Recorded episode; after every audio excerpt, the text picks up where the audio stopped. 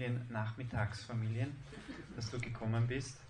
Äh, Alexandra Schwarz ist äh, siebenfache Mutter, ausgebildete Medizinerin, äh, Familienberaterin, Therapeutin, Paarberaterin ja. ähm, und äh, auch hin und wieder, äh, ja, das nicht nur hin und wieder, äh, auch hin und wieder Kindergärtnerin unserer Kinder. Sie ist nämlich Leiterin Mitleiterin des, der Stella Kindergruppen in Wien, von einem zweiten Standort im 5. Wiener Gemeindebezirk.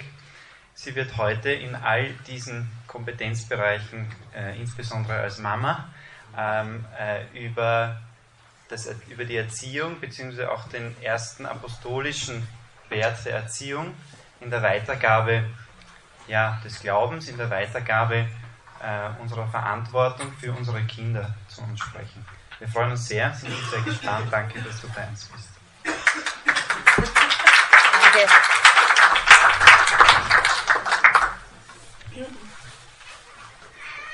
Danke für die nette Begrüßung. Ähm, den Titel oder das Thema, das mir äh, der Robert gestellt hat, äh, ist gute Erziehung wirkt missionarisch. Ich muss sagen, Robert, das war ein sehr herausforderndes und spannendes Thema. Ähm, ich habe mir gedacht, als allererstes sollten wir uns überlegen, äh, gute Erziehung, was ist gute Erziehung? Ähm, was wollen wir für unsere Kinder? Äh, ich denke, alle Eltern wollen, dass ihre Kinder glückliche Erwachsene werden. Da glaube ich, äh, gibt es niemanden, der das nicht so sieht. Ähm, aber wie erreichen wir das? Und so habe ich mir das zuerst überlegt und dann äh, Nachhilfe genommen bei Johannes Paul II. und seinem Brief an die Familien, den er 1994 geschrieben hat und der wirklich sehr spannend ist und den ich nur jedem raten kann, äh, erstmals oder wieder zu lesen. Und er äh, schreibt dort, dass jede Erziehung auf zwei grundlegenden Wahrheiten aufbaut. Erstens, der Mensch ist zum Leben in der Wahrheit und in der Liebe berufen. Und zweitens, jeder Mensch verwirklicht sich durch die aufrichtige Hingabe seiner selbst. Also es geht um diese zwei Blöcke. Einerseits das Leben in der Wahrheit und in der Liebe und zweitens die Berufung äh, der aufrichtigen Hingabe äh, seiner selbst. Und so können wir sagen, dass eine gute Erziehung darin besteht, unseren Kindern diese Wahrheit über den Menschen zu vermitteln und ihnen zu helfen, Kriterien und Werte für ihr Leben zu haben, um das Gute zu erkennen. Wie lernen jetzt unsere Kinder die Wahrheit über den Menschen und über seine einzigartige Würde, über seine Bestimmung zur Hingabe und, und alles, was sich eigentlich daraus ergibt. Äh, wie machen wir das? Unsere Kinder lernen das nicht durch eine theoretische Abhandlung oder durch pausenlose Vorträge, sondern eigentlich durch das tägliche Miteinander in der Familie, von klein auf. Auch die Allerkleinsten, die kleine Rosa da hinten, äh, beginnt schon das zu lernen. Äh, was ist ein Mensch und was gehört zum äh, Menschsein dazu? Unser Leben als Eltern und als Familie ist das lebendige Lehrbuch über das Menschsein. Da ist als allererstes einmal das, was das Kind spürt und sein Leben lang spürt, ist einfach diese Familienatmosphäre, das tägliche Miteinander, wie ist das, ja? dieser liebevolle Umgang vor allem von uns Eheleuten zueinander. Als allererstes sind wir gerufen, wirklich diese Liebe, Liebe äh, die wir äh, beschlossen haben, unser Leben lang der treu zu bleiben, auch täglich äh, umzusetzen. Das Kind sieht von klein auf, wie geht die Mama mit dem Papa um und wie geht der Papa mit der Mama um. Ähm, wie werden Konflikte gelöst? Äh, wie werden Lösungen äh, gefunden? Wie, wie ist das tägliche Miteinander? Wie freut sich äh, die Mama, wenn der Papa nach Hause kommt und umgekehrt? Wie denkt sich der eine was Nettes für, das, für den anderen aus? Das ist ein ganz wichtiges Zeugnis, das die Kinder von uns brauchen, um zu lernen, was ist der Mensch und wie begegnet man ihm. Es gehört aber genauso auch dazu, wie begegnen wir als Eltern unserem Kind. Das Kind spürt das eben von klein auf, wie begegnen sie mir, ähm, wenn ich traurig bin, wenn ich lustig bin, wenn sie sich geärgert haben, wenn sie müde sind. äh, alles, also sozusagen äh, in guten und in schlechten Tagen, wenn wir das so, äh, wie wir es bei der Ehe versprochen haben, ummünzen. Aber sie lernen das auch äh, durch unseren Umgang mit anderen Menschen. Äh, zum Beispiel herrscht ein prinzipielles Wohlwollen gegenüber allen Menschen oder begegnen wir manchen Menschen mit Misstrauen? Können wir einfach auch das Gute im Menschen sehen? Haben wir ein Auge dafür, äh, was braucht der andere? Und nicht so, wie es oft der Fall ist, äh, ich zuerst und mir das Beste. Ähm, das können sie bei uns lernen. Dieses Mitgefühl auch mit anderen Menschen. Aber auch ein ganz großes anderes Gebiet ist neben dieser Familienatmosphäre die prinzipielle Gelassenheit von uns als Eltern und als Familie in allen Höhen und Tiefen des Lebens, die wir haben, dadurch, dass wir uns geborgen wissen in unserem Glauben, durch die Gewissheit, dass Gott letztendlich alles in seinen Händen hat und zum Guten führen kann. Das macht einen großen Unterschied. Da wir Eltern aber weit davon entfernt sind, äh, perfekt und fehlerlos, wie eben ein theoretisches gedrucktes Lehrbuch zu sein, lernen die Kinder zugleich auch, dass es zu Menschen gehört, auch mal Fehler zu haben, äh, schwach zu sein, sich zu irren. Wichtig ist also nicht, dass wir als Eltern nie etwas falsch machen, sondern dass wir bereit sind, immer wieder von neuem zu beginnen, uns zu entschuldigen, wenn es notwendig ist und auch uns gegenseitig zu verzeihen. Neben diesen prinzipiellen Haltungen sind aber genauso die täglichen kleinen Entscheidungen und Familienregeln sowie praktische Lehrstunden über die Würde des Menschen. Also zum Beispiel ähm, so etwas, wie kleiden wir uns in der Familie und wie kleiden wir uns gerade eben nicht, weil das nicht unserer Würde entspricht. Welche Sendungen schauen wir an? Welche DVDs kaufen wir? welche Posts schauen wir an oder posten wir? Äh, oder was, was machen wir eben nicht? Ja, bis dahin auch, ähm, was, was gehört in eine Intimität der Familie, was poste ich zum Beispiel auf Facebook und was gehört, was kann ich auch anderen weitererzählen. Das alles sind Dinge, die Kinder wie selbstverständlich, ohne dass wir das am Anfang auch erklären, einfach sehen, wie wir, das, wie wir das machen. Später gehört natürlich auf jeden Fall auch eine Erklärung dazu. Wir müssen den Kindern sagen, warum wir die Dinge tun. Aber ohne dass wir am Anfang das Warum sagen, sehen sie es einfach durch unser Leben. Dazu gehört auch, womit verbringen wir unsere Zeit? Was ist uns wichtig? Was ist uns wichtiger? Äh, das sehen Sie von Anfang an. Was macht uns Freude? Ähm, das sind lauter kleine Mosaiksteine, von denen ich jetzt noch viele, viele nennen könnte und die ihr alle sehr gut kennt. Ähm, kleine Mosaiksteine im Familienalltag, die im Herzen und im Verstand unserer Kinder ein Bild entstehen lassen über die Achtsamkeit mit sich selbst und mit anderen, über Wertschätzung und über Hingabe. Und unser Thema ist ja die Mission und ich denke, wir sind hier auch gleich bei Mission angekommen. Ähm, das ist äh, Mission. Mission nicht nur für unsere Kinder, die eben mit uns leben, sondern auch nach außen, für alle, die mit uns zu tun haben. Äh, Papst Franziskus spricht in seinem Schreiben Evangelii Gaudium davon, dass es heute bei vielen Menschen oft unbewusst einen Durst nach Gott, nach dem letzten Sinn des Lebens gibt. Und daher, sagt er, braucht es missionarische Jünger. Also dieses Wort hat er verwendet. Äh, jeder Christ ist dazu berufen, sozusagen ein lebendiges oder auch lebendes Evangelium für die Welt zu sein.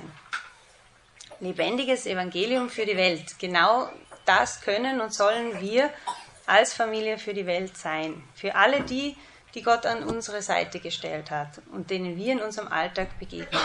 Zuallererst eben unsere Kinder, aber dann auch alle unsere Verwandte, unsere Freunde, unsere Bekannten, bis hin zu der Verkäuferin beim Bäcker. Also alle erleben diese Atmosphäre, von der wir vorher gesprochen haben, den Umgang von uns als Eheleuten miteinander, den Umgang mit unseren Kindern, äh, den Umgang mit anderen Menschen und äh, spüren das irgendwie, dass da vielleicht etwas anders ist.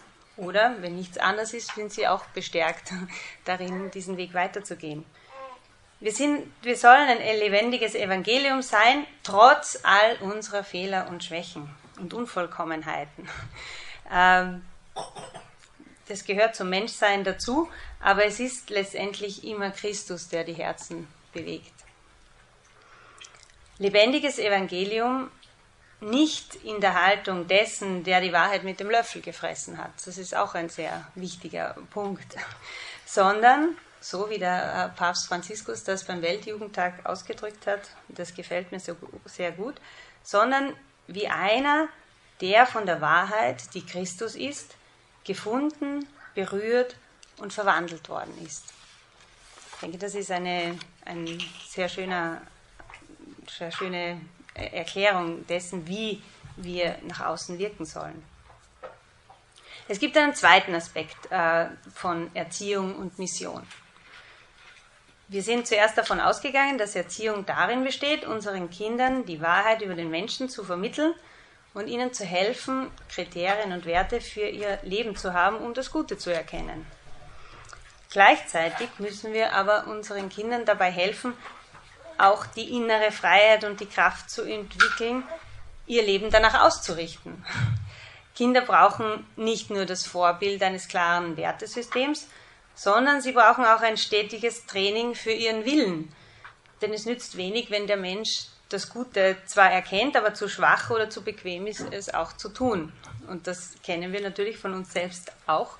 Äh, und wir müssen uns immer wieder neu überwinden.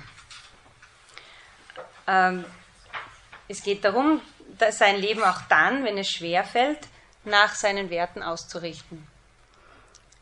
Es geht um die altersgemäße Vermittlung sozusagen könnte man es nennen, von diesen guten Gewohnheiten, die später zu Tugenden werden können und die, man könnte es bildlich äh, bezeichnen, die die Muskeln des Willens wachsen lassen. Mir gefällt da immer der, der, der Vergleich mit dem Radfahren. Wenn ich Radfahren kann und ich mache es meinem Kind vor, äh, dann kann es mich beobachten und dann sieht es, wie Radfahren ist und dann kann ich es ihm auch noch perfekt erklären. Aber wenn es dann selbst auf das Rad steigt, wird es trotz alledem nicht Radfahren können. Es muss selbst Radfahren üben. Und genauso ist es auch mit guten Gewohnheiten und Tugenden. Wir müssen oft und oft Ordnung üben, bis wir schließlich gewohnheitsmäßig ordentlich sind. Und wir müssen oft und oft äh, uns überwinden, aufrichtig zu sein, äh, bis wir es auch dann schaffen, wenn es furchtbar peinlich ist. Äh, wir müssen oft und oft üben, die Dinge zum Beispiel rechtzeitig zu beenden, um schließlich ein pünktlicher Mensch zu sein. Und so ist es auch mit unseren Kindern.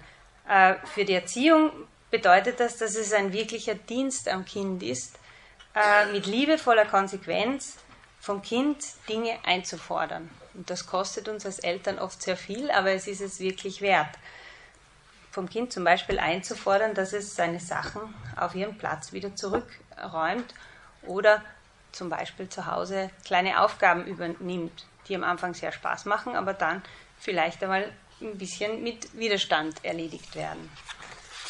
Aber es ist wichtig, denn so wächst immer mehr diese innere Freiheit und die Kraft des Willens, um seine momentanen Launen und Befindlichkeiten zu überwinden und am Ende mit Leichtigkeit das Gute zu tun. Und das wäre eigentlich auch die Definition einer Tugend. Und so sind wir wieder bei der Mission angelangt. Denn unsere Kinder tragen mit der Zeit etwas in die Welt hinein, was der Welt oft so sehr fehlt, nämlich diese Tugenden oder wie man heute sagt, diese sogenannten Social Skills, äh, die sie eben zu Hause geübt haben und diese dann schließlich wie selbstverständlich in ihre Umgebung einpflanzen. Ich nehme jetzt einfach nur ein paar heraus. Zum Beispiel die Freundlichkeit. Ähm, dass man einmal prinzipiell zuerst mal freundlich ist äh, zu den Menschen. Dass man mal prinzipiell was Positives annimmt. Dass man auch, wenn jemand in der U-Bahn unfreundlich ist, nicht unfreundlich zurück ist. Oder ein anderer Punkt, die Hilfsbereitschaft, dass ich überhaupt ein Auge habe für andere Menschen, ähm, dass ich äh, auch dann helfe, wenn es mir jetzt schwerfällt oder wenn ich eigentlich etwas anderes machen wollte. Oder auch die Ehrlichkeit. Die Ehrlichkeit ist mh, hm, nicht immer sehr gefragt heutzutage. Auch die Verlässlichkeit oder die Diskretion und die Wahrung der Intimität. Es ist gerade heute mit den neuen Medien müssen wir unseren Kindern helfen und können unsere Kinder wieder anderen helfen, äh, dass man auch einen, einen Schutzraum hat für sich selbst, wo ich sage, worüber spreche ich mit anderen oder worüber spreche ich mit wem und worüber spreche ich nicht mit den anderen oder zumindest nicht mit denen, die ich gar nicht so gut kenne. Aber auch, was erzähle ich über andere weiter? Wie gehe ich damit um? Was fotografiere ich nicht mehr mit dem Handy und schicke es dann weiter? Das sind ganz äh, wichtige Dinge, die unsere Kinder von uns lernen können und dann in die Welt hinaustragen können. Ein anderer Punkt ist zum Beispiel auch die echte Freundschaft. Es ist heutzutage sehr schwer, echte Freunde zu finden für junge Menschen. Ein Freund, der wirklich zu mir hält, der mich nicht fallen lässt, sobald er, ich nicht mehr nützlich bin für ihn. Ähm, oder auch ein Freund, der mir liebevoll sagt, wenn er etwas nicht richtig findet und nicht erst dann hinterm Rücken über mich herzieht. Das sind Dinge, die die Welt sehr, sehr, sehr braucht. Oder auch die prinzipielle Lernbereitschaft. Ähm, es gibt, das hat auch der Papst Johannes Paul II. einmal so schön gesagt, es gibt keine Menschen, von dem ich nicht auch etwas lernen kann. Das ist auch eine sehr, sehr schöne Haltung. Ähm, je älter die Kinder sind, desto mehr tragen sie natürlich auch ihr theoretisches Wissen in die Welt hinaus. Ähm, in Gesprächen mit Freunden, in Diskussionen in der Schule, in Aufsätzen, wo auch immer sie sind. Gerade junge Menschen sind, äh, wie soll man sagen, viel, viel weniger äh, mit Wenn und Aber als wir. Also sie können manches Mal die Wahrheit viel besser verkünden als wir mit, mit unseren vielen Bremsen, die wir eingebaut haben. Ähm, auch das ist Mission. Sie, sie tragen in die Welt hinein ihr ethisches Wissen, ihre Menschlichkeit, ihre Fähigkeiten zum Reflektieren. Viele Menschen sind nicht mehr gewöhnt, darüber nachzudenken, ob Dinge, die sind in der Gesellschaft, ob die auch richtig sind, ob die nicht vielleicht geändert gehören. Und unsere Kinder kann das aufgetragen zu sein, das wieder hineinzubringen oder auch Dinge zu beurteilen. Natürlich bringen unsere Kinder auch ihr Glaubenswissen und ihre Glaubenspraxis mit hinein in die Welt. Und so können wir insgesamt den Bogen der Erziehung noch viel, viel weiter ausspannen weil unsere Kinder sind eigentlich auch die Eltern von morgen, die wieder ihre Kinder erziehen. Unsere Kinder sind die Verantwortungsträger von morgen, die viele Probleme äh, lösen werden müssen. Sie sind auch unsere Chance letztendlich. Äh, es wird irgendwann äh, wieder die Frage, zum Beispiel, um nur ein Beispiel zu nennen, der Euthanasie auftauchen. Äh, es wird äh, die Frage der sozialen Gerechtigkeit zu lösen sein und vieles mehr. Unsere Kinder sind aber auch die Priester von morgen, die auch viel zu tun haben werden. Äh, unsere Kinder sind letztendlich die Kirche von morgen und das Salz der Erde von morgen. Und so ist uns eine, eine wirklich großartige Aufgabe anvertraut, die sicher unsere Fähigkeiten total übersteigt. Und das heißt, die erste Mission sind wir selbst, denn wir selbst müssen sehr in Christus verwurzelt sein und uns immer mehr von ihm verwandeln lassen. Verwandeln im persönlichen Gebet und durch die Gnade der Sakramente. Und vor allem dürfen wir uns auch auf dieses Sakrament der, der Ehe stützen, die uns gerade dafür, für die Erziehung der Kinder, auch die Gnade schenkt. Somit wäre ich jetzt am Ende und wir können uns noch austauschen mit Fragen und äh, allen möglichen.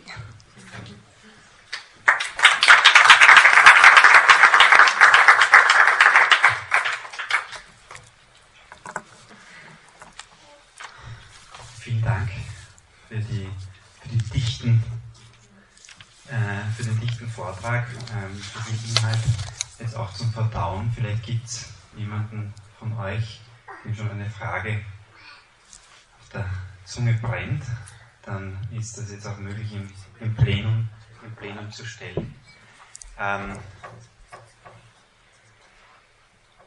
ich, ich möchte mit einer Frage beginnen, wenn sich nicht jemand ähm, meldet. Die, dieses Erlernen oder dieses Trainieren, dieses Schulen, dieses Fördern und liebevoll ähm, auch in der Konsequenz den Kindern beibringen von, von Willensstärke.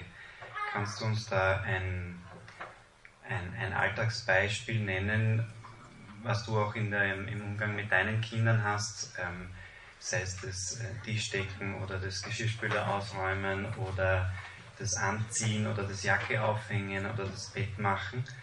Äh, was sind äh, sozusagen jetzt für dich als Mutter ähm, oder für euch als Eltern Dinge, wo du sagst, so hat es funktioniert, auf diese Art und Weise war es den Kindern möglich? Ich weiß, dass diese Frage ein bisschen ähm, schwer zu beantworten ist, aber es ist letztlich auch das, was uns beschäftigt, weil wir alle wissen, dass diese Situationen äh, für uns alle die Herausforderung sind, dass es oft nicht so funktioniert, wie wir es uns gerne vorstellen. Ja, also ich finde, Essen ist immer eine gute Sache, aber auch das Anstrengendste für uns Eltern. Ähm, ich denke, beim Essen gerade gibt es viele Möglichkeiten, äh, den Willen zu trainieren. Also das erste ist mal, dass man zum Essen kommt, wenn man gerufen wird. Das ist eine lange Übung. Dass man sich hinsetzt, dass man wartet, bis jeder etwas hat, auch wenn man heute sehr, sehr hungrig ist. Oder dass man überhaupt nicht eine halbe Stunde vor dem Essen nicht doch schon ein Keks oder einen Apfel oder sonst etwas haben muss. Daran kann man sich wirklich mit der Zeit gewöhnen und stärkt den Willen ungemein. Dass man mit der Zeit versucht, von allen wenigstens zu kosten und das, was man auf dem Teller hat, vielleicht auch aufzuessen. Also ohne, dass wir den Kindern irgendwas in den Mund stopfen, aber dass wir eine kleine Portion bekommen und die können sie dann auch wirklich aufessen. Dass wir warten, bis alle fertig sind und nicht schon aufspringen. Oder eine andere gute Gelegenheit ist, dass wir, wenn wir jetzt fortgehen und vielleicht eine Stunde oder eineinhalb Stunden weg sein werden, dann brauchen wir vielleicht mit der Zeit nicht mehr unbedingt etwas zum Trinken und zum Essen mit, weil wir haben vorher vielleicht gefrühstückt oder Mittag gegessen und das halten wir jetzt einfach aus, das bisschen Durst, das wir sicher genau deswegen haben, wenn wir dann im Geschäft sehr gut hingestellt noch den lustigsten Saft sehen. Ja, da gibt es eigentlich kein Kind, das nicht in diesem Augenblick auf jeden Fall ganz schrecklichen Durst hat. und als Eltern wissen wir, dass es wahrscheinlich in der nächsten Viertelstunde, wenn wir dann zu Hause sind, nicht verdursten wird und müssen das ein bisschen aushalten, dass das jetzt schrecklich ist. Aber wir helfen dem Kind damit, eben kleine Dinge auszuhalten und nicht, also man nennt das diesen Bedürfnisaufschub zu, zu trainieren. Das braucht es dann später, um seine Berufsausbildung machen zu können, um durchzuhalten. Oder ja, letztendlich auch um, um, um sein, treu seinem Partner zu sein, wenn man das so groß den Bogen spannen will.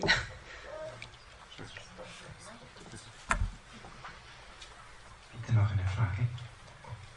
Also, unsere Kinder sind ja mitten in, in der Welt, ja, wenn sie im Kindergarten sind oder in der Schule sind, Volksschule, Gymnasium, wo auch immer. Und oft sind da nicht so viele andere, die jetzt den Glauben so leben, wie es bei uns üblicher ist. Und jetzt äh, gibt sich da für die Kinder oft eine, eine große Diskrepanz zwischen dem allgemeinen Leben und dem eigenen Leben und auch die Herausforderung, dann dazu zu stehen und auch letztlich ähm, Zeugnis zu geben im richtigen Moment und auch vielleicht etwas eben über den Glauben zu sagen. Gibt, kannst du uns doch etwas sagen, wie wir unseren Kindern da helfen können, auch in dieser Situation? Also es ist bin immer sehr froh, wenn, wenn, ich merke, sozusagen unsere, unsere Kinder haben zumindest jemanden zweiten in der Klasse, aber manchmal sind sie ganz allein und ich glaube, es ist auch ein großes Leiden auch, ja, und fast die Kinder werden fast, ja, kommen in Situationen, wo sie sich irgendwie mit gespaltenen Persönlichkeiten äh, finden müssen, ja, da so und dort so, ja, also diese ganze Schwierigkeit, ich kann mal ihnen als Eltern helfen, einerseits mit dem zurechtzukommen, andererseits dann wirklich auch trotzdem diese Liebe zu geben und, und dann auch eine Antwort zu stellen oder das anders zu machen. Also wie, was kannst du uns da empfehlen? Also ich glaube, das ist heutzutage wirklich sehr, sehr schwer. Das müssen wir als Eltern immer anerkennen, dass das für die Kinder schwer ist. Aber wie du schon sagst, sie brauchen andere äh, Jugendliche oder Kinder. Gut ist es, wenn sie natürlich jemanden in der Klasse haben, aber sonst ist es eben auch sehr wichtig, dass es sowas gibt wie euch hier, dass sie auch andere Kinder wenigstens in der Freizeit oder am Wochenende kennen, wo sie wissen, ja, bei denen ist es genauso äh, wie bei uns. Wir sind nicht die einzigen Mohikaner auf der Welt, die so denken. Das glaube ich ist sehr, sehr wichtig, dass sie auch andere Kinder haben, die sie wertschätzen und mit denen sie Spaß haben und äh, wo sie einen Rückhalt haben. Und sonst, dass sie das in der, in der Klasse ganz alleine durchhalten, jedes Kind ist anders. Ja. Manchen, manchen ist es nicht so ein großes Problem und, und die trauen sich auch etwas sagen. Aber wir dürfen das auch nicht von jedem Kind erwarten. Manche trauen sich das gerade nicht und schwimmen irgendwie durch und ducken sich und das ist auch okay. Ähm, die müssen wir anders bestärken. Ja. ich glaube, irgendwo ähm, brauchen gerade unsere Kinder auch irgendetwas Cooles, was auch sie haben. Da muss man sich für jedes Kind was anderes einfallen lassen, sodass sie nicht immer nur die letzten Heuler der Klasse sind. Ja. Also da muss man auch sehr kreativ sein und mit dem Kind irgendwie schauen, äh, wie, wie kann es eine, eine Stellung bekommen in der Klasse, ohne seine Werte aufzugeben, äh, die, mit dem es leben kann. Ja. Okay. Naja, zum Beispiel, ähm, ja, dass es sich auskennt mit den neuen Medien, aber auf eine Art und Weise, die okay ist. Ja, vielleicht ähm, ist es gar nicht immer gut, zu sagen, na, mein Kind hat sicher kein Handy. Vielleicht ist es für ein Kind angebracht, dass es ein Handy hat, aber dass es begleiten, dass es mit dem Handy zurechtkommt. Also wenn ich rede jetzt von größeren Kindern, nicht von kleinen, nicht von Volksschulkindern oder so. Ja, oder vielleicht darf ein anderes Kind einen, einen tollen Sport machen, ja, wo es einfach gut ist. Also Sport ist immer angesehen unter Schulkollegen, ja, wo, wo man sagt, ja, das ist ein wirklich toller, ich weiß es nicht, Fußballer, Skifahrer. Ähm, dass man da das Kind stärkt. Oder vielleicht hat es eine ganz tolle kreative Seite, wo, wo das Kind einfach auch merkt, ich kann da was und wo auch vielleicht die anderen sehen, äh, der kann was. Oder vielleicht darf das Kind mal eine wirklich nette Party machen, so wie wir uns eine nette Party vorstellen. Und wir bemühen uns, dass das, dass das gut geht und, und zeigen da auch in seiner Umgebung Alternativen auf.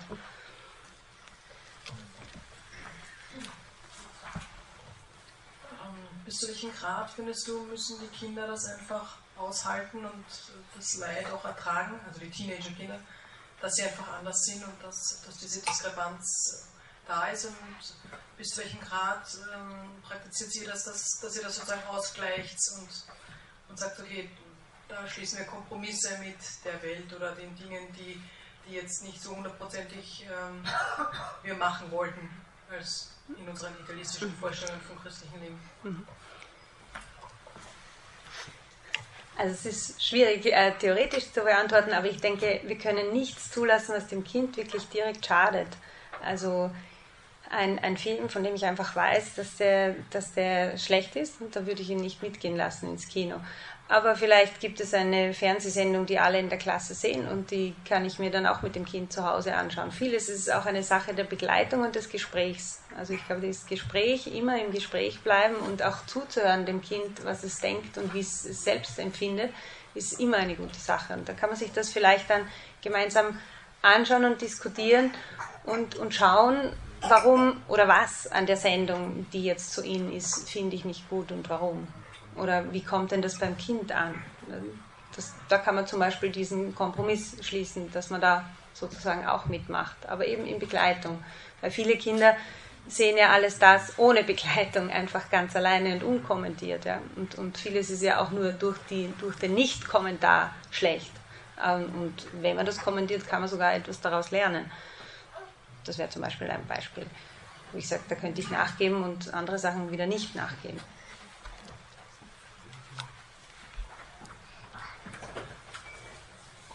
eine Antwort.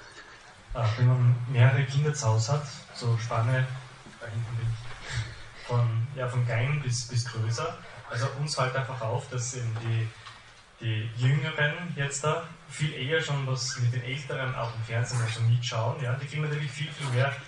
Beim ersten kannst du sagen, na, das ist acht Jahre Badelpapa und fertig so irgendwie. Ne? Und das wird akzeptieren. Ne? Ja?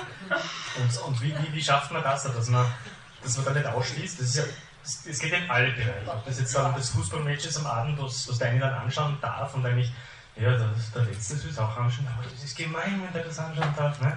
Also wie, wie schafft man das, dass man da irgendwie einen, einen Weg geht, irgendwie, der, der einfach ja, für alle irgendwie akzeptierbar ist? Ja, und dass man doch das Ältere schon mehr darf. Ja? Das ist oft schwierig. Ja? Und die Kleineren nicht zu bum bum für die anschauen.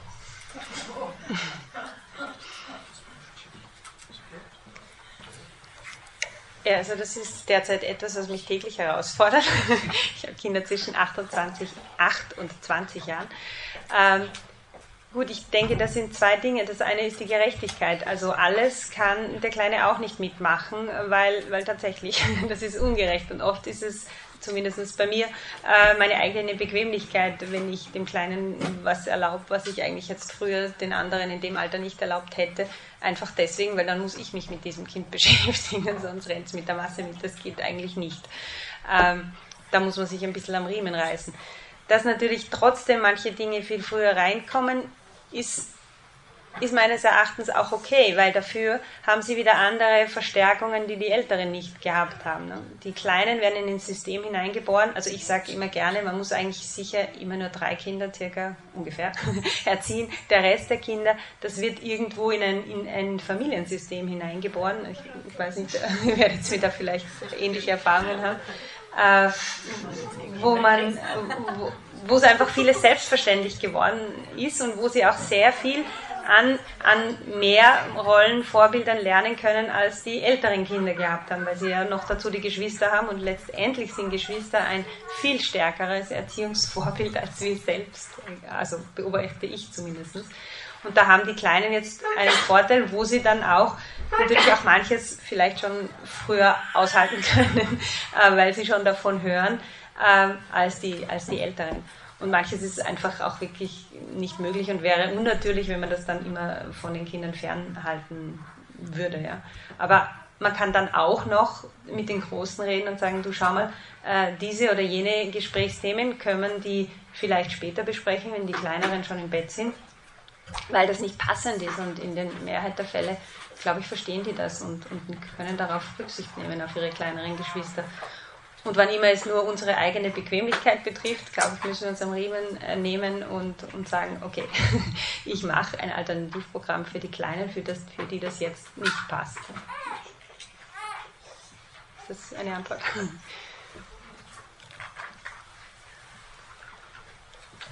vielen Dank. Gibt es noch äh, eine Frage? Ansonsten würde ich dich, Alexandra, bitten, noch eine so eine knackige Frage vielleicht für, für uns in den Austauschgruppen, die wir gemeinsam noch bearbeiten könnten zu diesem Thema zu stellen, damit wir uns noch in den Kleingruppen ans Werk machen können. Ja, also ich habe mir gedacht, für die Austauschgruppen, vielleicht könnte es passend sein, ähm, dass ähm, ihr euch austauscht über diese zwei Bereiche. Einerseits sollen wir als Eltern dieses Lehrbuch der Menschlichkeit sein und andererseits die Trainer für unsere Kinder. Dass ihr vielleicht euch überlegt, wo ist es heutzutage besonders wichtig, dieses Lehrbuch der Menschlichkeit äh, zu sein? Wo, wo ist es wirklich ganz, ganz wichtig, dass, dass unsere Kinder ganz klar haben? Und wo können wir da vielleicht auch noch ähm, bessere Lehrbücher sein? Äh, und wo fällt es uns auch einfach schwer? Und eben der, die, der zweite Teil äh, der Frage ist, ähm, ja, was sind so die Bereiche, wo wir, oder vielleicht können Sie da auch Ideen untereinander sammeln, wo wir eben diesen, diesen, diese Trainer des Willens für unsere Kinder äh, sein können? Was sind da Ideen äh, im Familienalltag, das einfach wieder neu in, ins, ins Auge zu nehmen?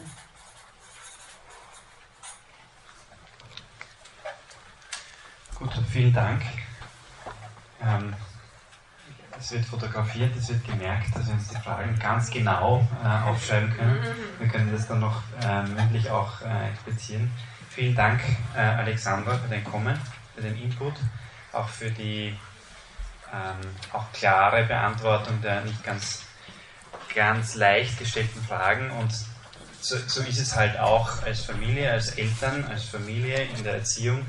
Das ist kein äh, da gibt es kein Kochbuch dafür, da gibt es kein Rezept, das man sich kauft oder das man in einem Vortrag äh, mitschreiben kann. Es ist ein, äh, letztlich ein Kunstwerk, äh, uns äh, als, als Eltern in dieses Kunstwerk der Erziehung hineinzuwagen. Also ein doppeltes Kunstwerk. Ähm, und wir, wir freuen uns letztlich auf diese Herausforderung und danken dir für die Hilfestellungen dazu. Danke.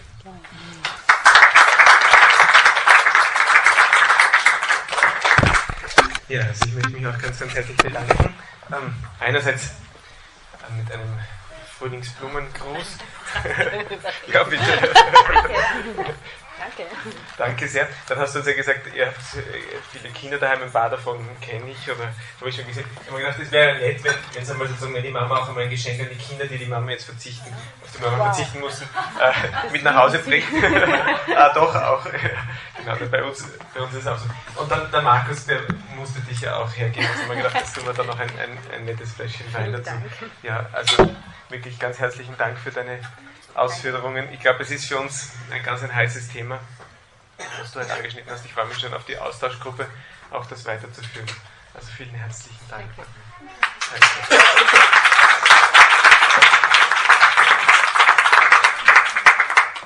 Ja, wir werden jetzt in die Austauschgruppen ähm, gleich gehen. Davor